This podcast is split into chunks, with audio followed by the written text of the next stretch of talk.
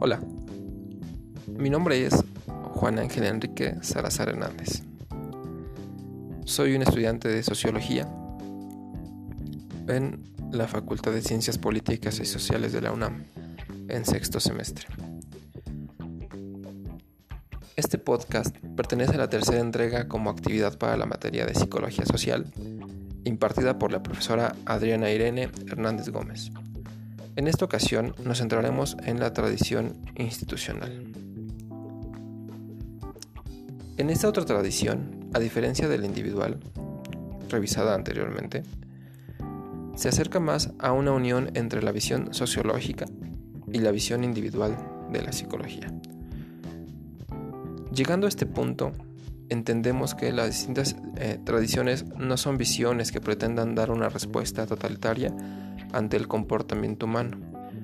Pertenecen más bien a visiones que se van dando desde el investigador que aporta esta visión desde su perspectiva. La visión de la tradición institucional pretende dar cuenta que el ser humano toma acción basada en una configuración que se da desde las diversas instituciones a las que pertenece. Si hablamos de la familia como la primera institución en la vida del individuo, nos encontraremos que está formada por una serie de normas y comportamientos entre los, miembros. El jefe o la jefa de familia, así denominado, es uno de los roles, el rol del hijo, el rol de la hija, etc.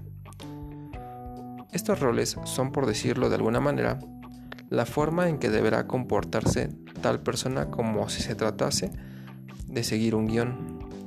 Citando a Blanco, el mundo es un gran teatro por el que pasamos como actores declamando y jugando los papeles que se nos han encomendado. Adaptamos los caracteres que requiere el espectáculo y vistiendo las máscaras que exige su representación.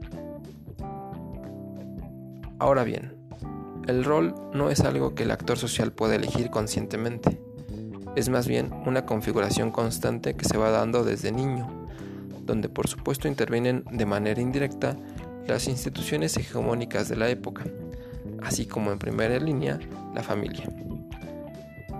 El rol es un cúmulo de conocimientos que va adquiriendo el individuo a lo largo de la vida y se va dando en forma de expectativa, de tal modo que al pertenecer a distintas instituciones, el individuo adopta los nuevos roles basándose en estas expectativas construidas en él. La noción o predisposición sobre cómo comportarse ante las situaciones sociales o cómo deberá comportarse, cómo deberán comportarse los demás miembros. Este conjunto de expectativas que va configurando el rol es lo que Mead resolvió como el otro generalizado mismo que se instaura en la conciencia del individuo a través del mí. Ahora bien, el rol no define el comportamiento por sí solo del individuo. Si bien parte de una configuración dada, es preciso decir que el individuo se va configurando constantemente y con referencia a la estructura social a la que pertenece. Es decir, el rol se instaura y se va configurando posteriormente de, partiendo de la interacción social. Si bien podemos percibir al individuo en todo momento sujeto a una estructura social, podremos reconocer que esta estructura contiene más individuos y es, más, y es la interacción entre estos individuos lo que va configurando el comportamiento de los mismos entre sí. Conforme esto ocurre, la interacción se, va dando, se van dando los roles o estatus que dan estructura, o dicho de otra manera, mantienen la estructura social. Citando nuevamente a Blanco, cuando entran en una situación de interacción, las personas aplican calificativos a ellas mismas y a las personas que están en la misma situación, y a los distintos aspectos de la misma y utilizan las, definiciones de la situación resultante para organizar su comportamiento. Podríamos considerar esto como la interdependencia, el proceso de socialización que permite mantener la configuración, los papeles dentro del grupo.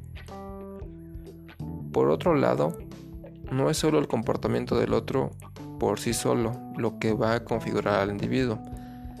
Se requieren distintos factores para que esto ocurra. Uno de ellos es la comunicación. Para que la comunicación ocurra, es necesario que exista una intersubjetividad entre las personas, es decir, que aquello que tiene un significado determinado para una persona posee el mismo significado para la otra. Es de esta manera que la comunicación toma un punto central en esta interacción e interdependencia entre las personas. La creación de símbolos a fin de entablar comunicación entre los miembros representa el canal por el cual se está dando constantemente la configuración del individuo. Es decir, el otro se vuelve una referencia para el individuo como uno mismo puede percibirse a través del otro, es decir, tenemos conciencia de sí mismos. Para explicar un poco mejor esto, podríamos usar las palabras de Vygotsky, que dice, podríamos decir que nos convertimos en nosotros mismos a través de los demás. Y esta regla tiene que ver no solo con la personalidad en su totalidad, sino también con la historia de cada una de las funciones por separado.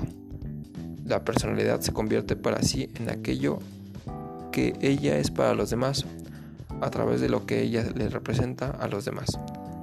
Este es el proceso de establecimiento de la personalidad. Hasta ahora hemos intentado ir explicando cómo se da la sujeción del sujeto en una misma estructura social. Sin embargo, con todo esto, pareciera que cada acción colectiva es una decisión consciente entre los miembros que al momento deciden crear o no ciertos símbolos o ciertas reglas para llevar a cabo esta interacción. Sin embargo, esto no sucede así. Para dar explicación a esto abordaremos el tema de las representaciones sociales. Habrá que partir del concepto que la interacción social no es algo planeado a simple vista y es más bien un conjunto de acciones determinadas o limitadas por ciertas reglas o normas que imperan en la estructura social. Estas reglas son el conjunto de conocimiento y comportamiento dado, es decir, son imágenes, información o actitudes en relación a un, objeto. Este objeto puede ser real o imaginario, como, el que permite o promueve la religión, o bien esta representación social se puede dar en relación a las instituciones y de esta manera el individuo regula su comportamiento y lo adopta con referente a esto. Concluyendo, después de lo revisado, podemos ver que la tradición institucional no es reducir el comportamiento del grupo solo a reglas impuestas, es más bien una configuración constante entre el individuo y estructuras sociales comprendiendo que el individuo se encontrará sujeto a distintas estructuras incluso al mismo tiempo y deberá adaptar su comportamiento acorde a esta estructura. Trabajando esto desde el lado meramente sociológico, podemos voltear a ver el trabajo de Bourdieu, en donde el hábitus corresponde a este rol sobre el comportamiento que debe hacer el individuo en ciertos campos. Estos campos eh, podríamos identificarlos como instituciones o estructuras sociales. La tradición institucional es este puente entre la visión individualista y el grupo que posibilita una visión un poco más completa, aunque como lo mencionamos al inicio no es totalitaria. Será necesario para comprender mejor la dialéctica entre el individuo y la sociedad abordar las distintas visiones o tradiciones que hemos revisado en estos, en estos podcasts.